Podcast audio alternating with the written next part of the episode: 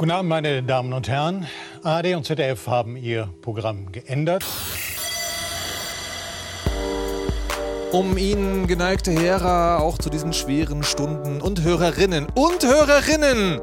Ja, Frau Kirsche, wir denken auch an Sie.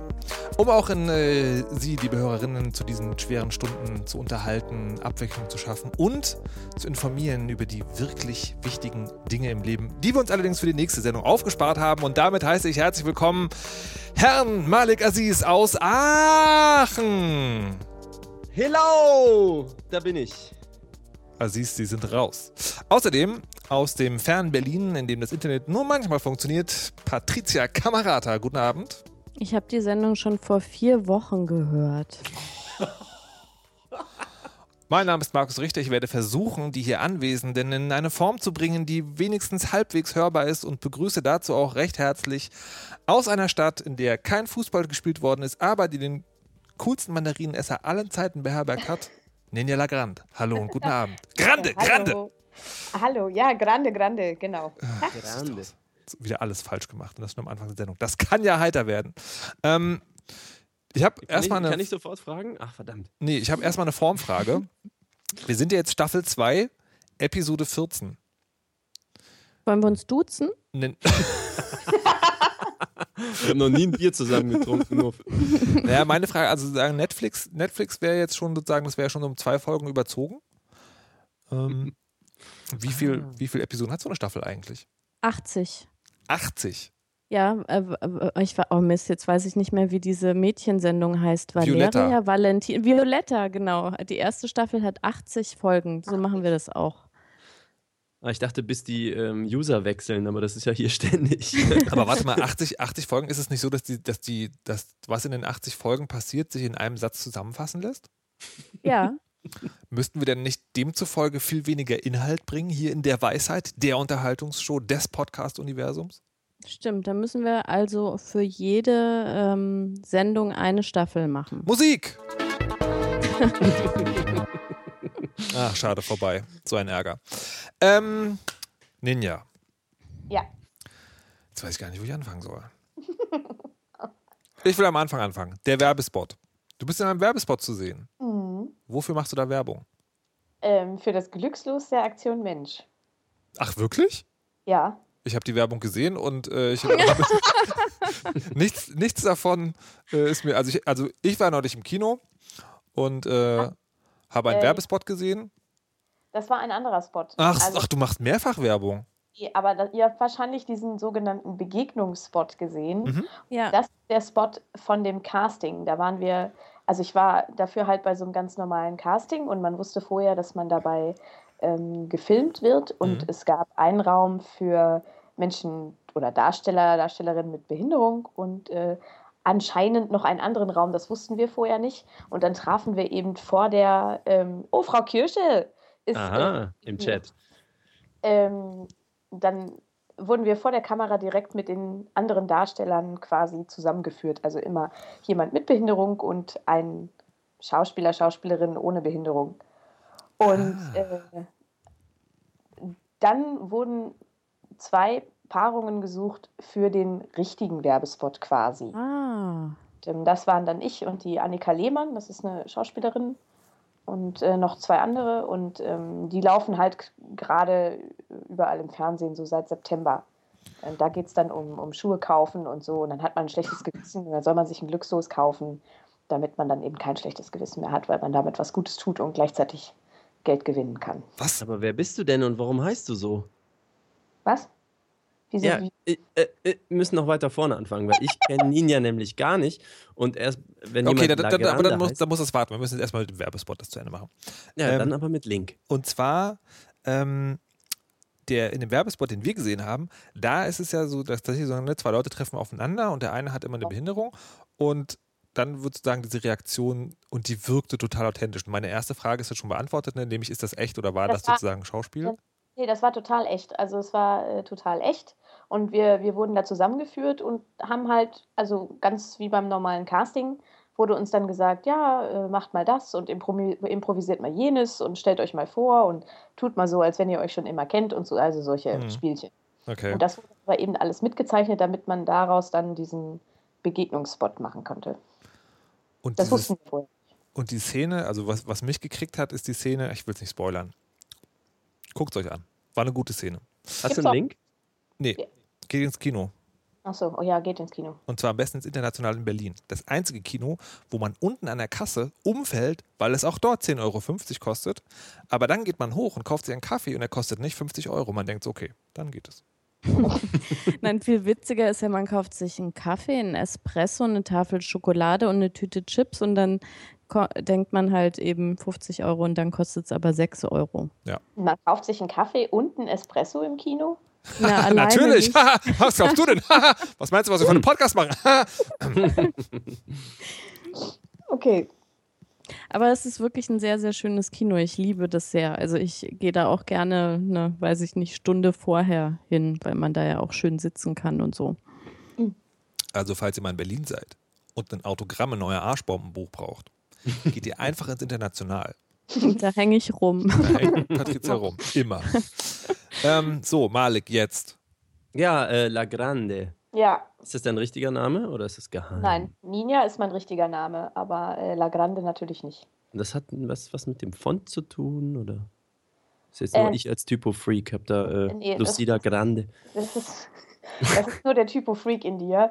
Okay. Ähm, ich war in der Schule ganz viele Jahre in der Theater AG Mhm. und ähm, dann durften wir mal äh, im großen Theater in Braunschweig auftreten, äh, weil da gibt es immer so eine Schultheaterwoche und dann treten ganz viele Theatergrüppchen auf und dann bekommt man eben einen ähm, Ort zugewiesen und wir hatten Glück und haben dann mal das ähm, Theater in Braunschweig bekommen und da waren so ganz viele Umkleidekabinen und da standen eben die Namen der, der tollen Schauspieler dran und dann haben ein Freund und ich uns überlegt, wie wir heißen würden. Also welcher Name da dran stehen müsste, wenn wir jetzt berühmte Schauspieler wären. Ah, okay. Ähm, Dann sagte er dann ja Ninja Lagrande, weil, das sieht man natürlich nicht im Podcast, ich äh, 1,40 Meter lang bin. Und deswegen war das total witzig. Und das ist irgendwie hängen geblieben. Ah ja. Ah, gut. Und man kennt dich woher?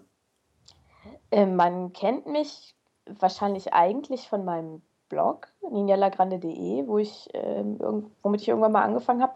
Weiß ich nicht mehr, 2008 oder so, mit dem, den es jetzt gibt. Vorher waren das so äh, Bausteine von web.de und so hatte ich auch eine eigene Homepage, aber die haben, glaube ich, täglich nur zwei Leute angeklickt, meine Mutter und meine beste Freundin. Mhm. Und ähm, ja, und von Twitter und äh, inzwischen vielleicht auch aus dem Fernsehen.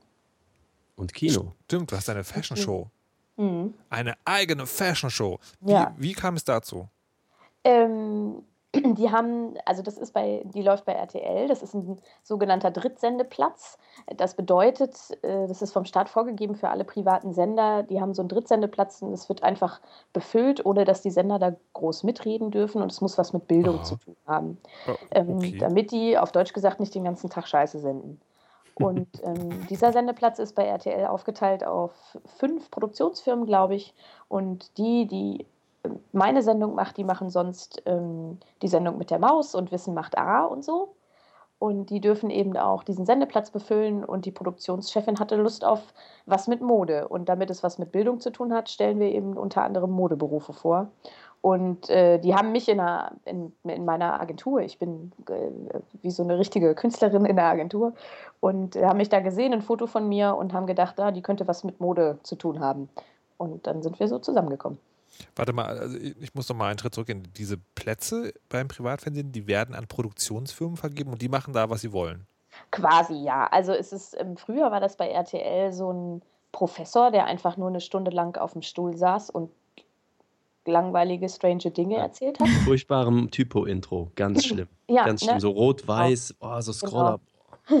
Und jetzt ist es eben das Jugendprogramm und das heißt natürlich, weil es das Jugendprogramm ist, heißt es natürlich YOLO.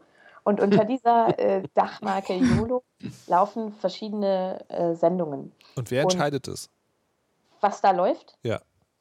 Die jeweiligen Produktionsfirmen. Und wer entscheidet, welche Produktionsfirmen da produzieren dürfen? Ach so, ja, das ist, also das ist, der, der, das Dach ist, glaube ich, AZ Media und wie das dann dazu gekommen ist, ich nehme mal an, die mussten auch irgendwie, wie man so schön sagt, pitchen und dann durften sie da mitmachen und jetzt dürfen sie eben immer abwechselnd äh, hintereinander da machen, was sie wollen. Es gibt dann natürlich auch nochmal eine Nachbesprechung mit RTL und die sagen dann, was ihnen gefallen hat und was nicht und so, Mhm. aber im Prinzip äh, geht das, können die da so ein bisschen ihren Spaß haben. Es ist Das- auch oft für andere Produktionsfirmen dann eine Möglichkeit, dass da halt auch mal Praktikanten oder so sich austoben können. Hat das Einschaltquote und erfahrt ihr das auch? Ja, ja, ja, wir erfahren das. Ähm, das hat Einschaltquote. Und äh, meine Sendung ist auf Facebook die mit den fa meisten Fans. Ja. Aber RTL hat es nicht so mit ähm, Online gucken. Also ich versuche über die Produktionsfirma immer noch mal zu sagen, ich würde gerne wissen, wie oft das online angeguckt wurde, weil ich bei mir vermute, dass es vielleicht mehr ist als bei anderen. Ähm, Mhm. Aber äh, die gehen einfach davon aus, dass es eh nicht so viel ist und ich kenne keine Klickzahlen. Also die, die, Also- die halten die nicht nach. Deine Sendung hat jetzt keinen eigenen YouTube-Channel, den man pluggen könnte oder so? Nein, weil ähm, ich hätte das gerne, aber wie das so ist mit den großen Medienhäusern, ähm, ist das, also die streiten sich ja alle untereinander und RTL hat ja, eine, hat ja das eigene RTL Now und findet äh, YouTube deswegen nicht so geil. Und Klar. wenn man dann erzählt, ja, aber wenn man diese Zielgruppe hat und irgendwie Tutorials machen könnte und andere coole Sachen mit Mode, dann könnte man noch so einen extra YouTube-Channel machen. Das stößt so ein bisschen auf taube Ohren. Also noch gibt es das auf jeden Fall nicht. Mhm. Und die Facebook-Seite heißt? Ninjas Fashion Mac. Klick, klick, klick, klick, klick, klick. ja, So. danke. Und außerdem machst, oder weiß ich gar nicht, hast zumindest gemacht Poetry Slams. Ja, mache ich immer noch, ja. Das ist meine erste verwundete Frage, tatsächlich, die gibt's noch? Das gibt's noch.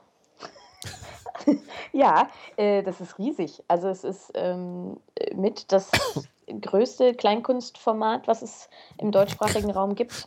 Das größte Kleinfunk Kleinkunstformat Ja, folglich. so, gehört zur Kleinkunst. Ähm, aber ist das mittlerweile, also, weil in meiner Wahrnehmung findet das gar nicht mehr statt. Kann natürlich sein, ich bin einfach nur ein Ignorant, aber Du bist auch alt vor allem. Vielleicht ist es. Das heißt aber nichts. Aber Halt die ähm, Klappe, also es, Oma. finden, es finden monatlich in, im ganzen deutschsprachigen Raum 350 Slams statt. nee, was ich fragen wollte, ist, ob das sozusagen mittlerweile so ein Ding ist, was sich sozusagen von diesem Hype am Anfang ähm, verabschiedet hat und jetzt aber eine in sich geschlossene Bubble ist, wo sozusagen, wo, also was halt passiert und wo das halt gut ist, ähm, aber wo man halt auch so für sich ist. Nee. mm. Nee. Mhm, Also okay. es ist eine, äh, eine riesige Szene und ich glaube, dieser Hype hält auch immer noch an. Äh, Vor allem, nachdem ja jetzt auch äh, zum Beispiel das Video von Julia Engelmann so abgegangen ist oder jetzt aktuell gibt es ja auch so einen Text von äh, Mona Harry aus Hamburg, die einen Text über den Norden geschrieben hat, dann, dann hat das immer so Wellen. Aber grundsätzlich ist es so, dass ähm, die Zuschauer da immer noch hinströmen. In Hannover gibt es äh, viermal im Jahr, glaube ich, den Poetry Slam in, im Opernhaus.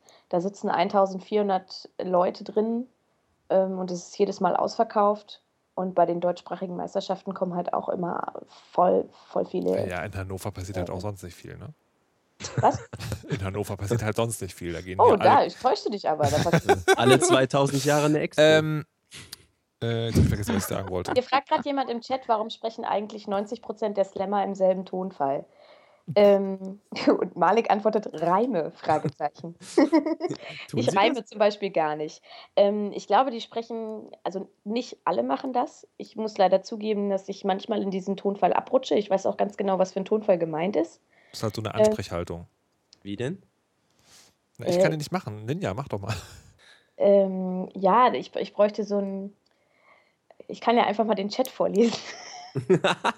Geil. Eine richtige Künstlerin im Podcast, nicht schlecht. Mit Agenten 1, Ausrufezeichen, 1-1, Ausrufezeichen. Warum sprechen eigentlich 90 Prozent? Also es ist irgendwie so ein, ich kann es auch nicht so gut nachmachen, weil ich nicht so ein Freak bin. Ich glaube, viele machen das nach, weil sie jung sind und sie gucken sich YouTube-Videos an und denken, ah, so spricht der und der oder die und die und dann muss ich das auch so machen. Aber es, es gibt auch welche, die nicht so sprechen. Ich glaube, das ist einfach so ein, so ein Szene-Ding. Irgendwie macht man es danach und dann Das ist halt wie ich Radiosprech auch. Wenn man es dann einmal drin hat, kriegt man es auch nicht mehr raus. Ja, Ich muss mich ja schwierig. mal kurz outen. Ich weiß ja eigentlich gar nicht so genau, was Poetry Slam ist. Also gibt es da bestimmte Wer ist Regeln, jetzt alt? Sachen. Na, ich habe kein Problem mit Alter.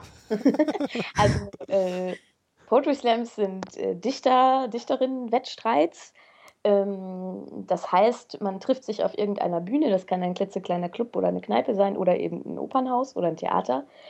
Und da kommen dann fünf bis zehn Menschen zusammen, die tragen selbstgeschriebene Texte vor. Das ist die erste Regel. Also die Sachen müssen selber geschrieben sein. Also ist vorbereitet, ist quasi nicht wie ein Genau. Rap-Battle. Es gibt auch Leute, die improvisieren. Das gibt es Mhm. auch. Es ist ähm, grundsätzlich alles erlaubt an Textgenres. Also von Kurzprosa über Lyrik, über Dada-Gedichte bis hin zu Rap-Sachen.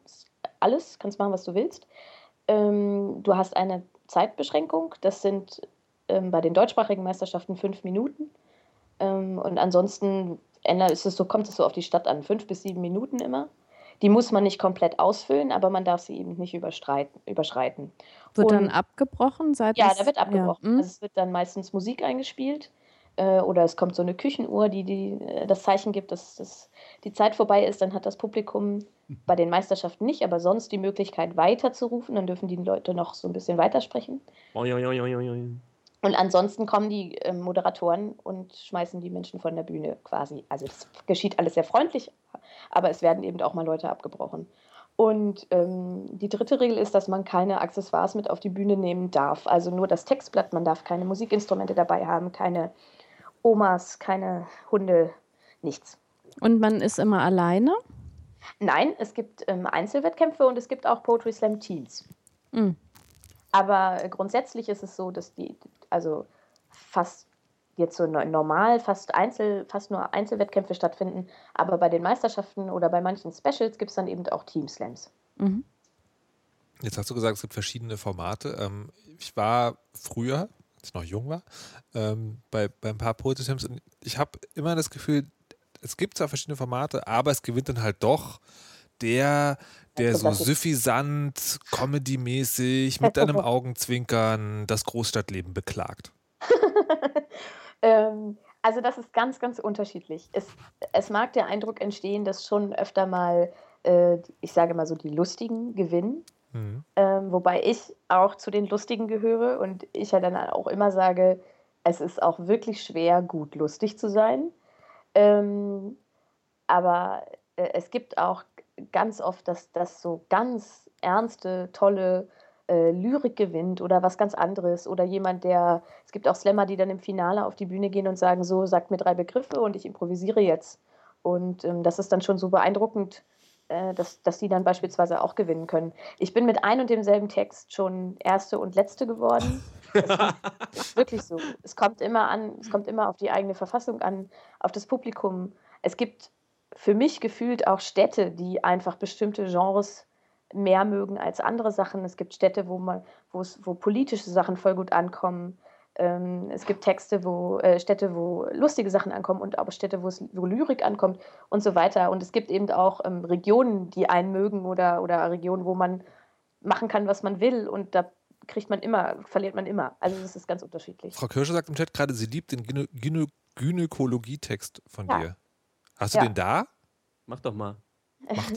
Ah, der, der dauert sieben Minuten, den kann ich ja jetzt nicht. Sieben Minuten. Aber wir können, ich, den gibt es auch als äh, YouTube-Video, den können wir ja vielleicht dann ähm, verlinken. Das wäre meine nächste Frage, weil wenn in meine in meinen Timeline, also Twitter, Facebook, wo auch immer, äh, Videos von Leuten, die vorbereitete Texte äh, preisgeben, verlinkt werden, dann sind das meistens äh, irgendwie so Kom Komödianten, also kom wie heißen die? Ko Comedy? Comedy-Leute? Oh, aber schimpfe nie einen Slammer an Comedian. Naja, nee, aber darauf wollte ich hinaus sagen. Es sind halt genau immer Comedians und es sind halt äh, und oder sind halt sozusagen irgendwie Produktionen aus dem Fernsehen so. Und, äh, Ja, und aber ist das ganz- schlimm? Also, Bitte was? ist- ist Nee, ich, frage, ich frage mich sozusagen, ob YouTuber, äh, ob, ob es sozusagen zu wenig, also ob, ob das äh, zu wenig geYouTubed wird, also ob Poetry Slammer sozusagen sich nicht YouTuben oder ob das einfach nicht weitergereicht wird. Ähm, also die, die Sachen, die dann tatsächlich mega abgehen, sind oft gar nicht so die super lustigen, sondern dann eher irgendwelche, ähm, ja, weiß ich nicht, irgendwelche nachdenklichen Sachen oder einfach Sachen, die so den Nerv treffen von vielen Leuten. Es gibt super viele Poetry Slam Videos auf YouTube. Ähm, also dann aufgezeichnet bei Veranstaltungen. Es gibt aber, glaube ich, wenig Slammer, die jetzt irgendwie so einen eigenen Kanal haben und dann Texte vortragen. Wobei das aber auch völlig bescheuert ist, weil ja die, die Atmosphäre nicht rüberkommt und vor allen Dingen kein Publikum da sitzt, das ihn jetzt bewertet oder, oder entsprechend äh, klatscht oder so. Denn darum geht es ja. Ne? Also am, äh, nach jedem Text äh, hebt dann das Publikum Bewertungskarten hoch und ähm, dann werden die Punkte zusammengezählt und am Ende gewinnt eben irgendjemand ähm, oder mit Applausabstimmung. Und das ist so das, was es ausmacht. Deswegen glaube ich, wäre einfach so die Atmosphäre eine blöde, wenn jemand da vom, vom, vor der Kamera sitzt und, mal, und einen Text vorträgt im Wohnzimmer oder so, weil da ist keine Bühne, kein Mikrofon. Das ist, irgendwie äh, fehlt das so ein bisschen. Aber es gibt super viele ähm, Texte und die werden auch ganz viel angeklickt. Ich glaube, dass es aber einfach eine andere Konsumentengruppe ist als unsere Filterbubble bei Twitter oder Facebook oder so. Hm. Okay. Na gut. So. Jetzt müsst das nächste Thema müsst ihr mir anders anmoderieren, weil ich muss es ja erzählen. Ähm, Frau Nuff. Okay. Ich muss das anmoderieren jetzt. Warte mal. Markus, ähm, sag mal, dir ist doch neulich sowas total Verrücktes passiert. Nein. Kannst du mal erzählen? Ich konnte es gar nicht glauben. Ich habe es mehrere Male. Und was dann passiert ist, ich bin, ich habe neulich, ich habe neulich tatsächlich und, und das ist, das ist eigentlich sozusagen im Nachhinein äh, die Quintessenz der Geschichte. Ich habe tatsächlich aus vollem Ernst haltet den Dieb gerufen. Und das ist ja was, das glaubt man nicht, dass das passiert. Ich habe Ja. ich hab, ich hab tatsächlich auch nicht halte den Dieb gerufen. Ich habe gerade festhalten, das ist ein Dieb. Aber wirklich so aus so voller Kehle. Inbrünstig nennt Inbrünstig. man das, Und das ich. ist, äh, das, das Interessante daran war, ich hatte eine ganz andere Stimme. Also ich war so wirklich voller Adrenalin und bin über den S-Bahnhof Wedding gerannt, diesem Typen hinterher und habe das inbrünstig geschrien. Und ich klang wirklich anders. Das Besser? Ist, Hat denn jemand den Dieb gehalten? nee, natürlich nicht. Außer ähm, äh, jemand mit äh, Krücken, der sagte, hey, ich würde ja, aber ich kann nicht. ähm, großartig. Und, und das Witzige ist aber auch, was passiert ist. Äh, nämlich, ich auf dem S-Bahnhof starre in mein Handy und merke, so wie es so an meiner Jacke zuppelt. Aber da siehst du mal, ne? Der Spitzer hat recht. Das wäre ja nicht passiert, wenn du in dein Handy nicht geguckt hättest. Genau, dann hätte der Taschendieb gedacht, nee, der guckt nicht in sein Handy. Ähm, ich, es zuppelt also in meiner Jacke und ich, Aber krass. ich drehe mich so um und denke so, das ist doch der Spitzer. Der will bestimmt, dass ich mein Handy weglege. Wer ist der Spitzer? Manfred. Hausaufgabe, Malik und alle, die nicht wissen, was es ist, Manfred Spitzer. Okay. Ähm, so, also, ich gucke halt auf, als meine Jacke zuppelt und sehe Markus Engert. Markus Engert, der Chef von Detektor FM, der letztens im Interview war, weil er, weil er Werbung fürs Crowdfunding-Projekt gemacht hat, für das ihr alle bezahlen sollt. Da denke ich so, nee, das ist gar nicht Markus Engert. Der sieht ein bisschen jünger aus. No offense. Aber der hat mein Portemonnaie in der Hand. Und das ist wirklich, also wirklich in der Geschwindigkeit. Und in meinem Kopf war das genau in dieser Geschwindigkeit. Und ich Moment, gucke das ist in deiner Jacke gewesen? ja, in meiner Jackentasche. Hm, mutig. Also in der Okay. Außentasche, aber halt. Wo, So. wo trägst du das, Malik? Um, Am- um den Hals noch? Äh, Am Arsch. Ach, da ist natürlich, da gehen ja Taschendiebe nie ran. Ja, aber die Da spürst du merkt man dann. das Die Jacke nicht, ist halt so, es Ja, klebt halt am. Körper. Ist- Also Nee, ich, ich- ich, ich habe, noch, ich habe selber schon auf äh, die Erfahrung, also egal. Ähm, Mhm. So, dann gucke ich den also an, denke so, der hat meine Brieftasche in der Hand. Und gucke ihn halt so fragend an und er gibt mir die so zurück. Und das, das ist der eigentliche Punkt des Taschendiebs. Ne? Das ist nicht dieses, also das Versuchen auch schon gerade zu Der gibt mir die zurück mit so einer ganz natürlichen Handbewegung, die sagt, ich habe das äh, jetzt nur zufällig in der Hand. Das ist quasi die runtergefallen. Ich wollte es nur aufheben. Nein. Und winkt dann so, und so im Sinne von, ne, hier, los, einsteigen. Wird der, ne, die S-Bahn fährt ja auch bald. Und das Krasse ist, das hat funktioniert. Also für einen kurzen Moment war mein Kopf so, ja, stimmt. Und dann dachte ich so, Moment mal. und hat mich umgedreht und mich aufgeplustert. Also tatsächlich. Ich, in, also in meinem Gefühl war das so, ich war auf einmal einen Kopf größer als der. Und viel stärker. Und habe ihn so an die Brust gestupst und meinte, nee, Typ, wir gehen jetzt raus. Und bin halt nice. so bin halt hinterher und wollte ihn halt, ich weiß, also was ich jetzt genau wollte, weiß ich nicht so wirklich. Irgendwas mit Festhalten, Polizei rufen, Identifikationsfotos machen, weiß der Geier. Und dann ist der Typ halt, Identifikationsfotos. dann ist der Typ, mein Gehirn spuckt solche Sachen aus in solchen Momenten. Und dann ist der Typ halt sozusagen, hat, hat angefangen zu rennen. Habe ich ihn einmal um den Süßigkeitenautomaten gescheucht. Und dann Mit ist er halt die, die, die Treppe Oder? runter. Und dann habe ich halt gerufen, festhalten, das ist ein Dieb! Und dann war er weg. Aber, Aber die alter Schwede. hat er dir wiedergegeben. Ja, ja, vorher, genau, die hat er mir wiedergegeben. Ah. Aber alter Schwede. Ist faszinierend. Das ist wirklich faszinierend. Also auch, auch sozusagen wie Taschendiebe, also was, was sozusagen am Beruf Taschendieb das Skillset ist. Ne? Also einerseits natürlich das Taschendieben und andererseits diese Unverfrorenheit zu haben und das Gehirn damit tatsächlich sozusagen ins Stolpern zu bringen. Ich fand das faszinierend. Also ich war an dem Tag, war ich richtig krass sauer und wenn ich dem Typ nochmal begegnen würde, ich hätte, denke ich, ernstzunehmende Gewaltfantasien. Also einfach für die schlechte Laune, die er mir gemacht hat. Aber so jetzt mit ein paar Tagen Abstand so faszinierend, wirklich. Das ist schon krass. Dann habe ich mich gefragt, das kann ich auch noch, äh, euch auch noch fragen. Und liebe Hörer, schreibt Kommentare. ähm, ich habe dem, ich habe dem Typen, ähm, ich habe ja, also ich habe tatsächlich eine relativ gute Beschreibung von dem Typen. Ne? Ich kann halt tatsächlich, also wenn jetzt ein Phantombild von dem gemalt, gemalt werden sollte, könnte ich sagen, na hier als Vorbild den Typen und dann da und hier und das Haar und der Bart und, und so weiter und hätte diese Jacke an und diese Umhängetasche. Wenn dieser Typ jetzt zuhört, kann er uns in die Kommentare schreiben, dass er es gewesen ist und was er dabei empfunden hat. Aber was war jetzt dein Plan, das dann der Polizei zu beschreiben? Nee, nee genau. Nee, die Frage ist sozusagen, ich könnte ja tatsächlich jetzt zur Polizei gehen und den anzeigen. Ja, aber warum? Der hat ja, letztendlich hat er dir ja nichts geklaut. Da, also, Äh. an, an, also, Doch. also, ne, warte. Also, das Ding ist, das ist eine versuchte Straftat. Der Punkt ist, ich habe mir keine Leute aufgeschrieben, die damit rumstanden, deswegen stünde Ja. tatsächlich Aussage gegen Aussage. Aber, und das kann man sich tatsächlich mal merken, weil dieses Argument, das hilft ja eh nichts. Ähm, das wird auch immer gesagt, wenn ein Autofahrer einem Radfahrer den, ähm, den Weg abschneidet. Ne? Also mir ist das in Berlin schon passiert, irgendwie, du hast halt grün auf deiner Radfahrerampel, der Autofahrer hat rot, braust durch, hupt dich an, beschimpft dich und fährt weiter.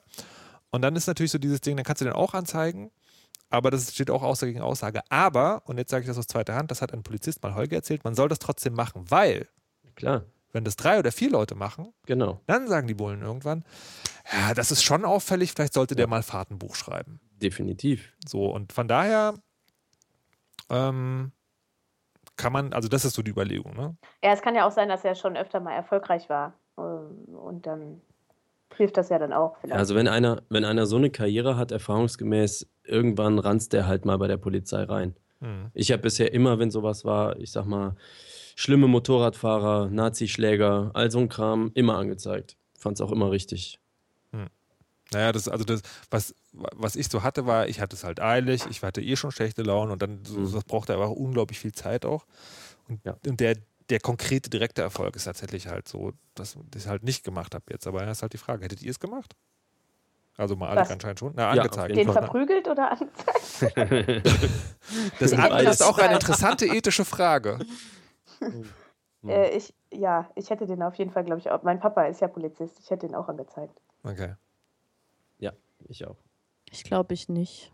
Weil? Weil ich habe irgendwie immer, wenn ich irgendwas mal angezeigt habe, quasi die Erfahrung gemacht, dass man da eigentlich nicht mal freundlich oder neutral wenigstens behandelt wird. Und dann finde ich das so frustrierend. Wobei mittlerweile geht es auch online alles. Ne? Ja. Also ja, vielleicht hätte ich das gegoogelt und dann irgendwie online gemacht. Da kann man ja irgendwie sein, sein, äh, seine Beschreibung verfassen und auf Abschicken drücken und dann äh, passiert eh nichts, aber hat dann eben den Vorteil, dass wenn dann nochmal was passiert, das vielleicht doch einen Effekt hat.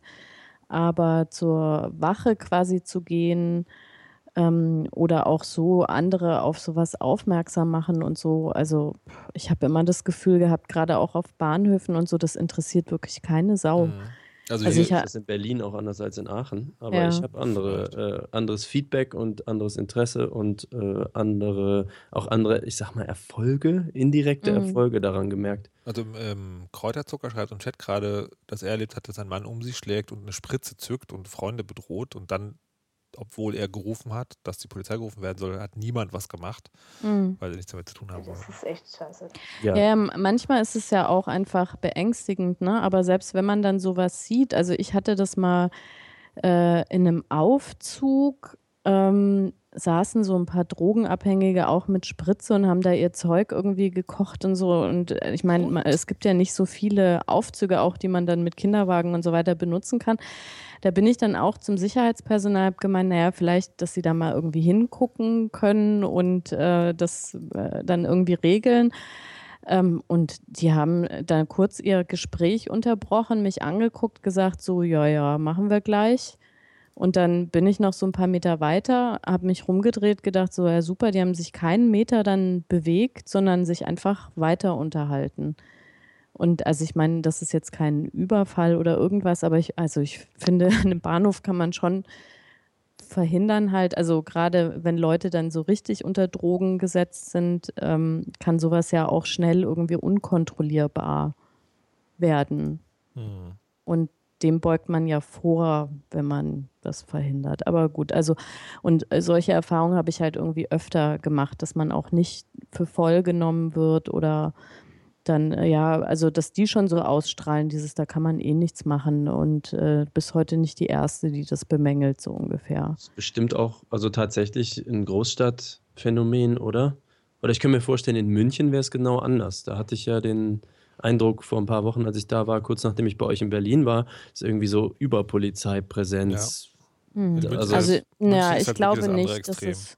Naja, also ich, ich hatte mal ähm, also ein ganz anderes Erlebnis, das war aber auch in Bayern und äh, also da, da war ich auch völlig ähm, baff, dass da niemand irgendwas gemacht hat. Also da war ich relativ jung an einer äh, Bushaltestelle und bin von so einem älteren Mann angegrapscht worden, so also so richtig schlimm. Und ich habe dann auch halt richtig, also ich habe den weggeschubst und richtig laut gesagt, lassen Sie mich in Ruhe oder Finger weg oder was weiß ich. Und er hat wirklich auch an der Bushaltestelle, die haben alle nur so geguckt, ähm, aber keiner hat äh, irgendwas gemacht und der hat dann einfach weitergemacht. Dann bin ich rückwärts, also quasi hinter der Bushaltestelle, war ähm, ein, ja, ein, Friseurladen, bin rückwärts in diesen Friseurladen, ist der mir richtig noch hinterhergekommen. Ich habe dann irgendwie die Tür oh geknallt, also der hatte irgendwie einen Schlag, also äh, über das hinaus quasi mhm. ähm, war irgendwas nicht mit dem in Ordnung. Und dann haben die in dem Laden gesagt, bitte gehen Sie raus, wir wollen hier keinen Ärger haben. What?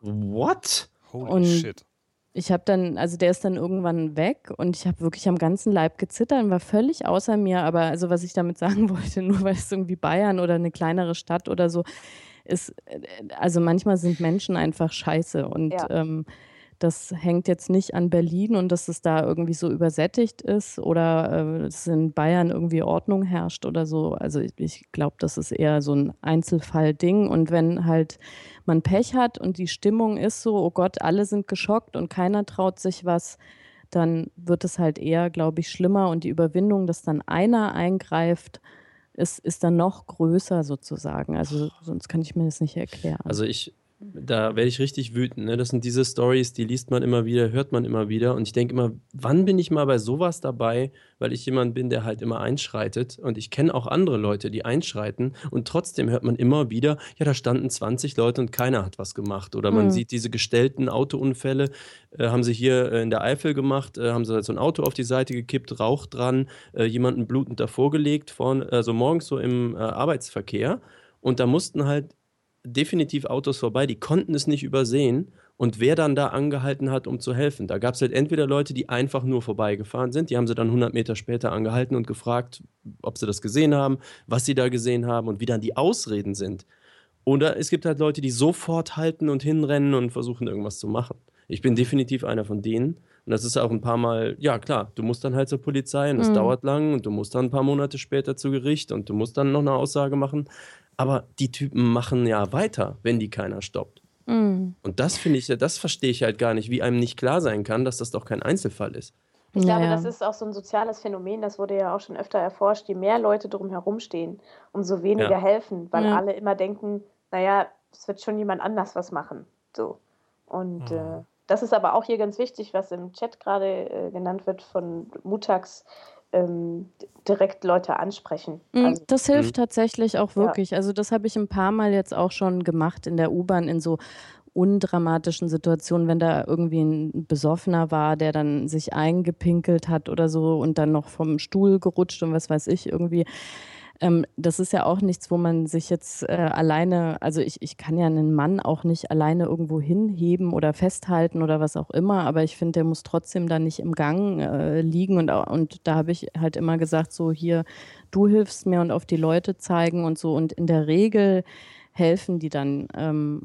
Aber da, das ist echt auch so ein bisschen, ich glaube, wenn man das auch wirklich immer macht in so einer Situation, dann schafft man das auch. Ähm, sich, also sich selbst da anders zu überwinden. Und auch wenn jetzt, ähm, also ich habe das tatsächlich jetzt ein paar Mal auch gehabt mit Leuten unter Drogen oder besoffen, die dann am Straßenrand äh, liegen oder irgendwie an der Tramhaltestelle da rumwanken und immer fast in die Schienen fallen ähm, dass ich da die Polizei äh, rufe. Und die sind jetzt auch eben nicht heiß drauf, ne, sich um solche Leute zu kümmern. Und äh, aber ich, ich habe halt für mich das, also das Gefühl, äh, richtig gehandelt zu haben. Und ich bleibe dann bei denen, bis halt jemand kommt, der sich drum kümmert. Das dauert manchmal auch wirklich irgendwie fast eine halbe Stunde oder so. Und ähm, aber ich, ich denke mir immer, ich, ich möchte nicht, dass jemand da irgendwie in die Schienen fällt und überfahren wird und ich hätte was dagegen tun können. Und egal wie eklig oder so das ist, weil es war auch jetzt ein paar, also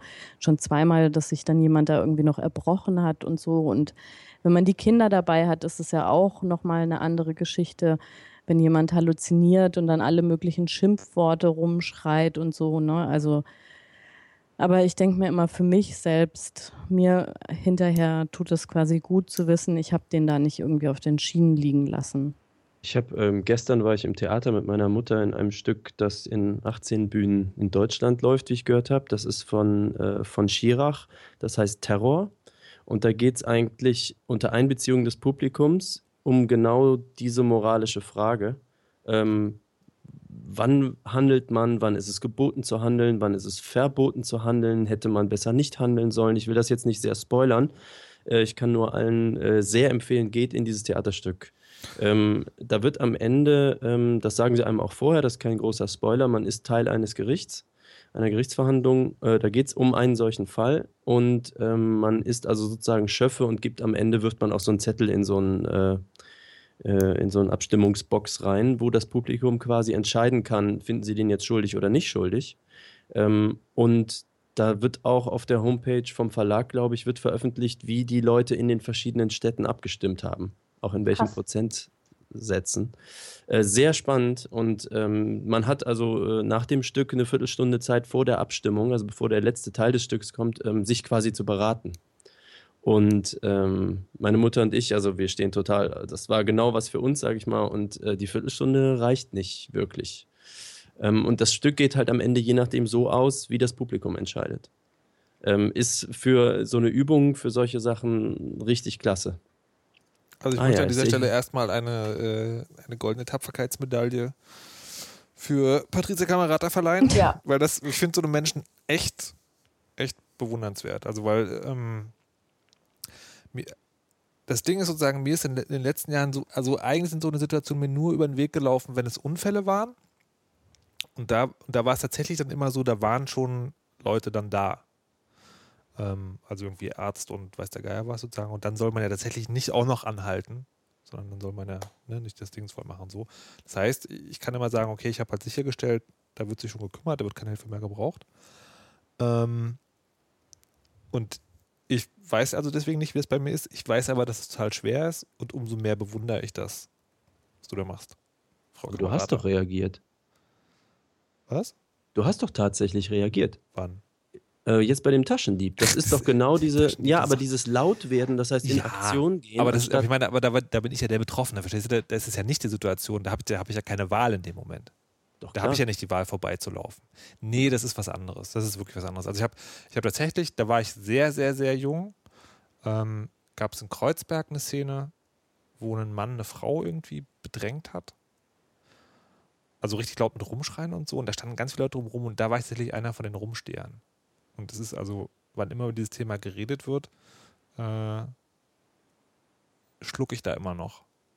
Aber das ist ja, wie gesagt, ne, ich glaube, das ist auch ein, also es ist irgendwie, wie soll ich das sagen, so ein, so ein Gruppeninstinkt-Ding eben, was, also was man aktiv überwinden muss.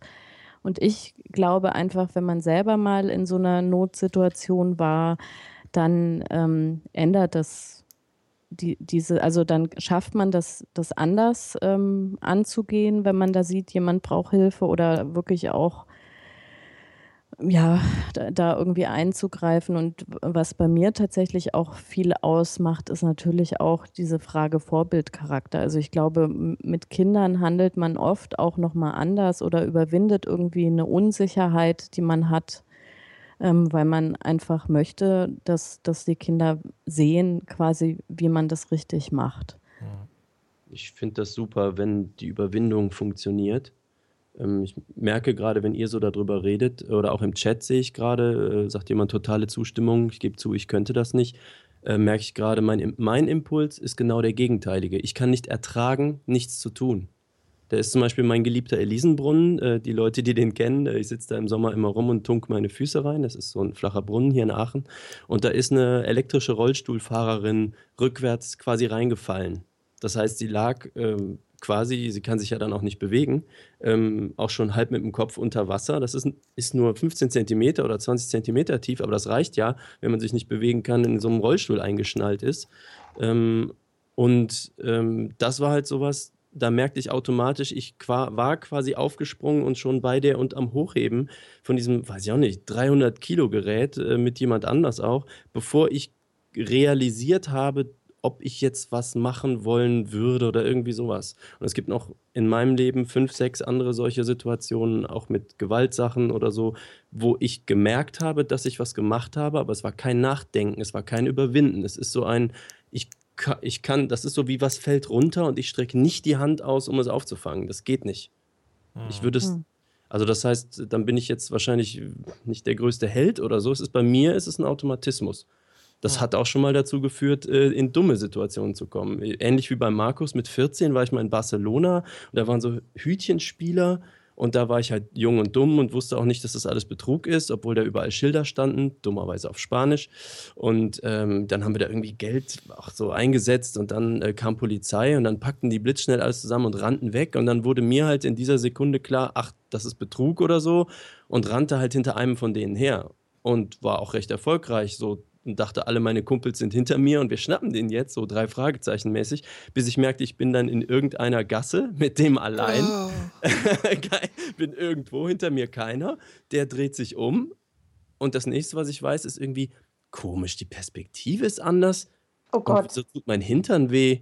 Ja, der hat mir einfach eine Ohrfeige gegeben. Gar nicht, das habe ich nicht mal gemerkt, sondern ich saß irgendwie auf dem Boden und alles sah anders aus. Also ich habe das nicht mitbekommen und der ist dann einfach nur abgehauen tatsächlich hat die Polizei den später dann auch noch bekommen und wir haben, äh, ja, dann haben wir gesagt, wir hätten viel mehr Geld verspielt, als wir verspielt haben. Dann, nachher war das ein Gewinn. Aber ich meine, in dem Moment, das hätte auch anders ausgehen können. Mhm. Und ja. da war es einfach dumm. Das war aber so spontan Reaktion. Boah, wir schnappen einen Dieb. Ja.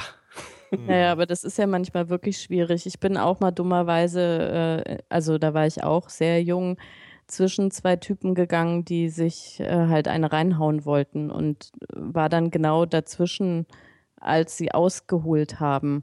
Das war auch keine tolle Erfahrung, ja. Aber äh, also die waren zumindest in dem Moment dann so geschockt, dass sie sich überlegt haben, sie verprügeln sich jetzt doch nicht gegenseitig. Und ich habe mir gesagt, also in Prügeleien mische ich mich nicht mehr ein. Weil ich glaube einfach so, das ist wieder so ein anderes Ding, wenn so zwei total Adrenalin überladene Typen sich irgendwie aufs Maul hauen wollen, mein Gott, dann sollen sie das irgendwie tun. Also ich glaube mittlerweile, das ist kein, also da, da, ja, also zumindest wenn es so ist, wie es da damals war, da ist eigentlich keiner von beiden irgendwie, dass man dem zur Hilfe eilen muss. Ich hatte hier zwei, also ein genau sowas vor meiner Haustür, ging gerade raus zum Netto einkaufen und irgendwie setzte sich da gerade einer sehr kräftig vor unsere gläserne Haustür. Ich dachte, hä, hat er sich da hingesetzt, bis ich gesehen habe, einer hat dem eine reingehauen und äh, die waren sich gerade am Prügeln und dann zog der halt ein Messer. Und mhm. ab Messer ist halt mhm. eigentlich jedes Dazwischengehen auch nur blöd. Und da habe ich aber halt so mit Worten, das ging tatsächlich. Hab dem einen dann gesagt, komm, wir gehen jetzt mal hier lang und der andere geht jetzt da lang und ihr wollt doch jetzt wirklich nicht, guck mal, da gucken schon Leute, die holen gleich die Polizei. Da, ne, also irgendwie so. Und das ging auch. Aber auch da, ich wüsste nicht, wenn wirklich dann einer oder so äh, wie in Paris oder so, ich meine, wenn du weißt, hier ist nichts mehr mit wirklich einschreiten, da ist niemandem geholfen, nur Selbstgefährdung. Oder zehn Nazi-Schläger kommen auf dich zu in der dunklen Gasse mit Baseballschlägern, da kannst du ja, also außer Rennen nichts mehr machen. Ja, aber, aber das, ist ja, das ist ja genau der spannende Punkt. Was ist, wenn mit dem anderen? Welchem jetzt? Naja, der da sozusagen in Gefahr ist.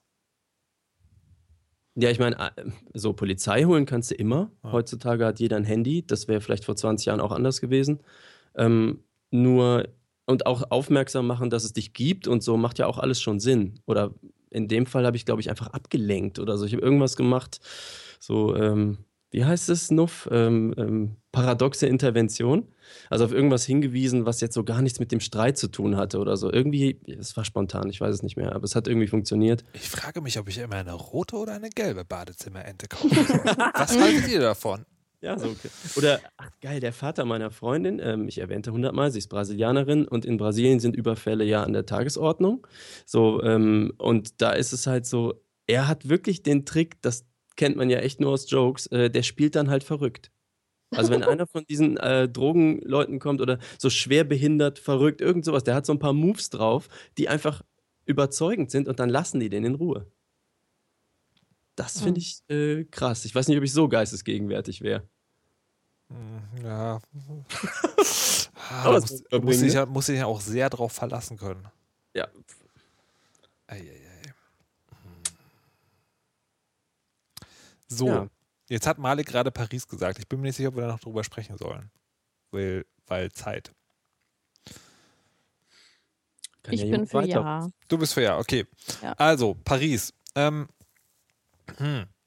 ich, also mir ist es, mir ist, ich weiß, ich weiß, ist echt so, ich weiß gar nicht, wie ich damit umgehen soll. Ähm, ich habe an der, ich habe an dem Abend in einem Hotel gesessen und habe eine Bühnenmoderation vorbereitet. Und ich bin ein äh, Prokrastinationstextarbeiter. Das heißt, ich schreibe zwei Zeilen Text und dann gucke ich, was auf Twitter abgeht. Und das heißt, es hat mich sozusagen direkt erwischt und konnte, konnte dann auch nicht weggucken. Ähm,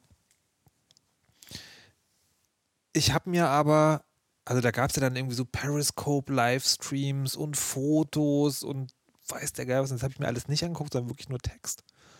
Ähm, und das war, glaube ich, auch die Frage, die, um die es heute hier auch geht, sozusagen dieses, muss man sich das angucken?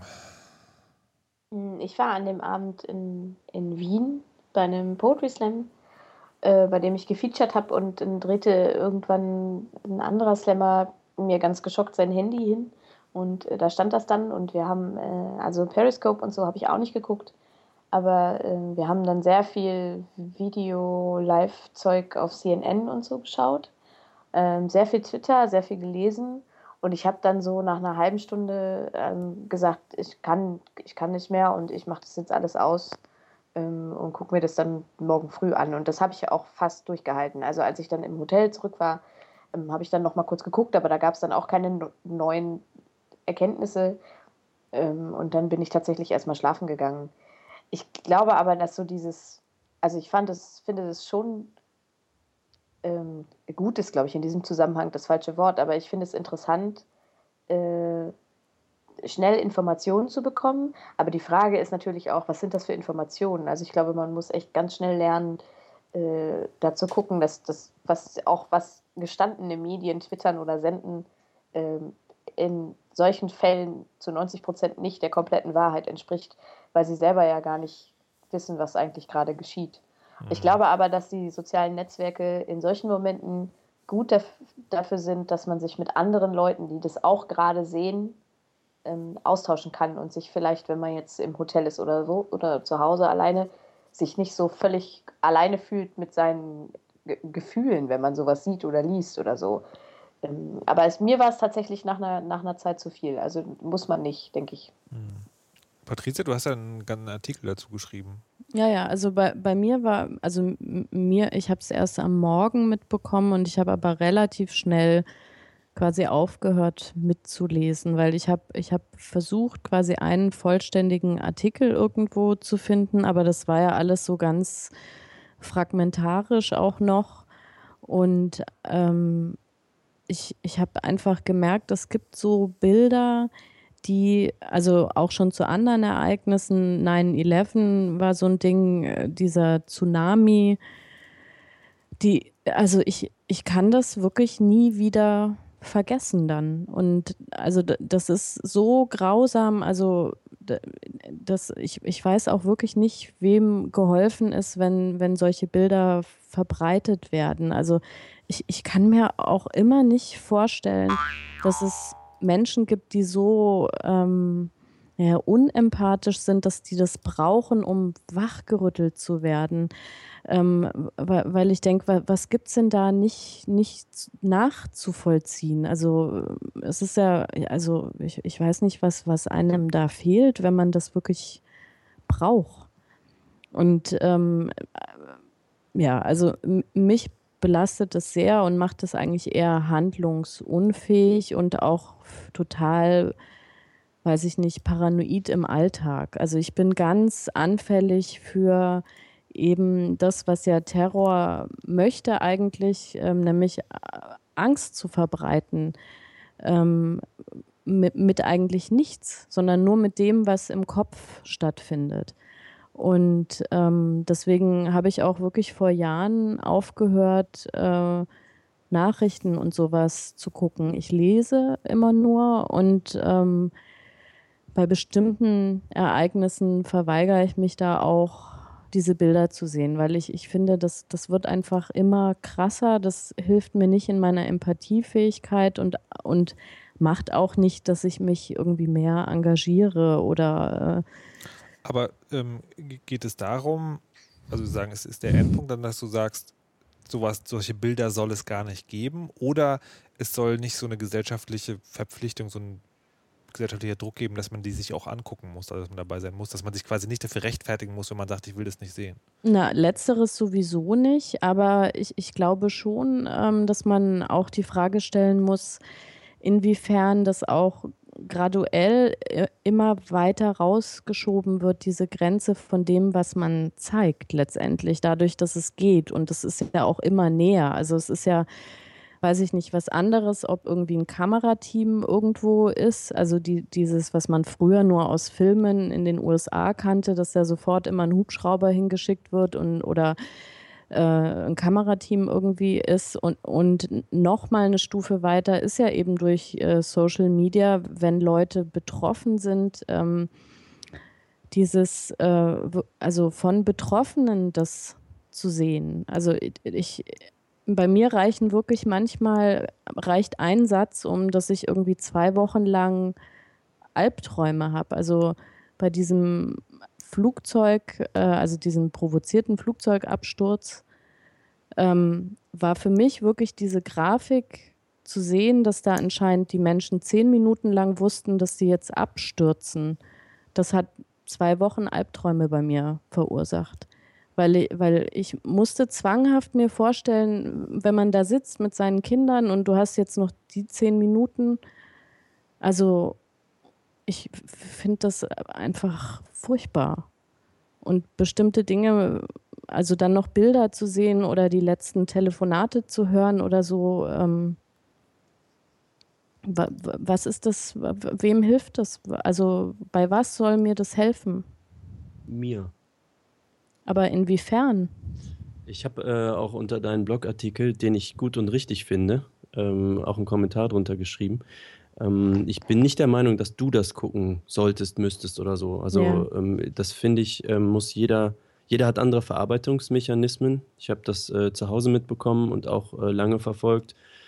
Ähm, und auch darüber hinaus halt Sachen angeguckt, die ich auch dann nicht unbedingt weiter poste oder sowas. Ich habe hier immer noch auf meinem Desktop ein Foto liegen, wie es im Bataclan nachher aussah.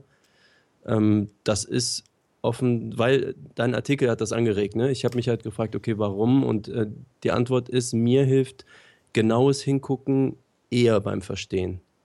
Ich bin nicht so sehr geschockt, ich habe dann auch keine Albträume, also ich leide nicht so sehr darunter. Ähm, aber äh, generell ist das, glaube ich, meine Art, mit Problemen umzugehen, äh, die genau zu hinterfragen, die mehrfach anzugucken, dann verlieren die ihren Schrecken für mich eher. Ähm, es ist nicht so, dass mich das nicht beeinflusst. Zwei Freunde von mir sind jetzt gerade auf einem großen Konzert und ich glaube, ich habe denen schon dreimal geschrieben. Ne, es ist so nicht, dass die da jetzt nicht hingehen sollten. Und wir als Musiker fragen uns ja auch, ja, wie gehen wir jetzt mit Konzerten um? Weil schützen kannst du die nie. Ähm, das hat auch solche Auswirkungen zum Beispiel. Aber ähm, ich glaube, den Schrecken zu kennen, nimmt ihm für mich viel von seinem Schrecken. Das ist für mich so. Deswegen glaube ich, macht es für mich Sinn. Aber das heißt eben nicht, dass ich damit jedem anderen. Ich glaube, das muss jeder einfach selber wissen. So. Das würde dir offensichtlich nichts bringen. Oder im Gegenteil sogar. Da geht es mir aber ähnlich wie, wie dir, Malik, muss ich sagen. Also nicht, dass es dann den, den Schrecken nimmt, aber ich, ähm, also ich merke dann selber, wenn bei mir eine Grenze erreicht ist, die ist aber offensichtlich wesentlich höher, äh, vielleicht als bei anderen Leuten. Ähm, und ich muss dann auch nicht irgendwelche Live-Videos von Schießereien sehen oder so. Aber ich habe mir auch bei 9-11 und auch bei dem, ähm, äh, bei dem Tsunami und so alles Mögliche angeguckt an Reportagen und äh, Artikeln und Bildern und Videos, weil mir das einfach geholfen hat, mich damit zu beschäftigen und, und das anzugucken, um, um tatsächlich zu verstehen, was da. Also ich brauche das, um das zu verstehen, was da passiert ist. Aber man kann das doch gar nicht verstehen. Also. nee, nicht, man kann das, ich kann die Motivation nicht, nicht nachvollziehen aber ich kann für mich verstehen, dass das wirklich realistisch passiert mhm. ist. Das mhm. ich. Okay. Für mich nimmt realer Schrecken ist immer weniger als ausgedachter Schrecken. Hm. Ja, ne, das, das, also das ist für mich zumindest nachvollziehbar, weil das meinte ich mit, ne, also mit, mit der Angst im Kopf. Also ich, ich hatte eine Zeit lang nach 9-11, da gab es ja ganz viel so mit weißem Sprengstoff und was weiß ich irgendwie. Also wenn ich da irgendwo Waschpulver auf der Straße gesehen habe, habe ich Panik bekommen. Und, und da hilft ja dann vielleicht irgendwie, keine Ahnung, wirklich sich damit auseinanderzusetzen, wie sieht denn Sprengstoff eigentlich aus oder irgendwie, keine Ahnung, ich weiß es jetzt nicht. Aber wenn das so diffus ist, ist natürlich auch viel einfacher, Leuten Angst zu machen, ne? mit, mit hm. nichts eigentlich, ja. ja. Also, also wir hatten ja in, in, in Hannover dann ein paar Tage später, oder zwei Tage später, weiß gar nicht wie viel, ein paar Tage später diese ähm, äh, vermeintliche Sprengstoffdrohung bei dem Fußballspiel und ich war auf dem Sofa eingeschlafen und bin aufgewacht und habe im Fernsehen gesehen, ich wohne halt so ein, weiß ich nicht, Kilometer von dem Stadion entfernt, äh, dass das eben abgesagt wurde und man auch nicht in großen Gruppen herumlaufen soll und am Bahnhof war ja dann auch noch irgendwas und so. Ähm, und ich habe ehrlich gesagt, dass ich, ich war ein bisschen geschockt von mir selber, weil ich gedacht habe, ach ja, hm, ja krass, dann bleibe ich jetzt halt heute zu Hause. So, das, also äh, Gott sei Dank muss ich sagen, dass mir das nicht geht, weil ich immer nicht so geht, weil ich immer denke, naja, das beruhigt sich auch wieder. Also alles, mhm. was ist, nur weil jetzt diese schreckliche Sache da passiert ist, ähm, muss es ja dann nicht sofort bei dem, ich war jetzt gestern auch auf einem Konzert, bei dem Konzert auch passieren. Das, das hilft mir sehr. Also es, hier schreibt auch jemand, ich schaue mir da die Terrorstatistiken an, das beruhigt. Ähm, äh, das, das stimmt tatsächlich. Also ich mhm. glaube, man, äh, das muss man versuchen, sich klar zu machen. Okay, das wäre tatsächlich sagen, das, was ich gerne noch wissen würde, weil ähm, ich glaube, das ist, also das klingt jetzt vielleicht total pathetisch, aber äh, als nicht direkt Betroffener ist, glaube ich, das tatsächlich eine gesellschaftliche Aufgabe, nämlich sich nicht terrorisieren zu lassen, im wahrsten Wortsinn.